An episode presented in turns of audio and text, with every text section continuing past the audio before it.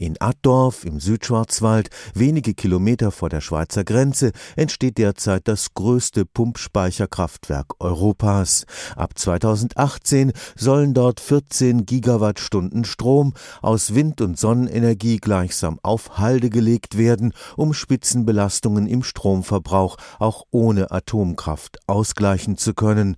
Wissenschaftler am Karlsruher Institut für Technologie erforschen, wie man die Anlage möglichst effizient baut gebaut? Wir berechnen die Strömung in diesem Bauwerk und sehen dann, was an diesem Bauwerk nicht funktioniert und optimieren dieses Bauwerk in dieser Berechnung so lange, bis im numerischen Modell ein funktionierender Entwurf besteht. Die numerische Berechnung ist ja keine reale Strömung, sondern eine Simulation. Und um das mit einer realen Strömung auch zu vergleichen und, und zu schauen, ob man richtig gerechnet hat, wird dann noch ein physikalisches Modell aufgebaut wo dann diese Strömung durch Messungen verifiziert wird. Thomas Moringer arbeitet am Institut für Wasser- und Gewässerentwicklung des KIT. Das Prinzip von Pumpspeicherkraftwerken ist einfach. Wenn Sonne oder Wind mehr Strom erzeugen als gebraucht wird, pumpt man mit ihm Wasser in ein höher gelegenes Becken. Wird der Strom gebraucht, lässt man das Wasser wieder abfließen und treibt damit eine Stromturbine an.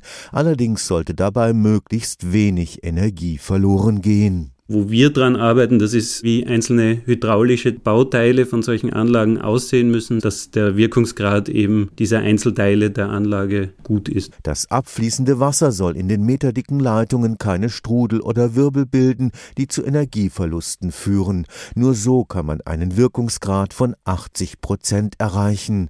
Diese Art der Stromspeicherung braucht außerdem Berge und jede Menge Platz. Das Pumpspeicherkraftwerk Addorf, das Oberbecken ist ein Becken, das hat einen Kilometer Länge und ein paar hundert Meter Breite. Also da sieht man schon, dass das was ist, was man in einem besiedelten Gebiet nicht so einfach aufbauen kann. Bis zum Jahr 2050 muss die Speicherkapazität in solchen Pumpspeicherkraftwerken verfünffacht werden. Stefan Fuchs, Karlsruher Institut für Technologie.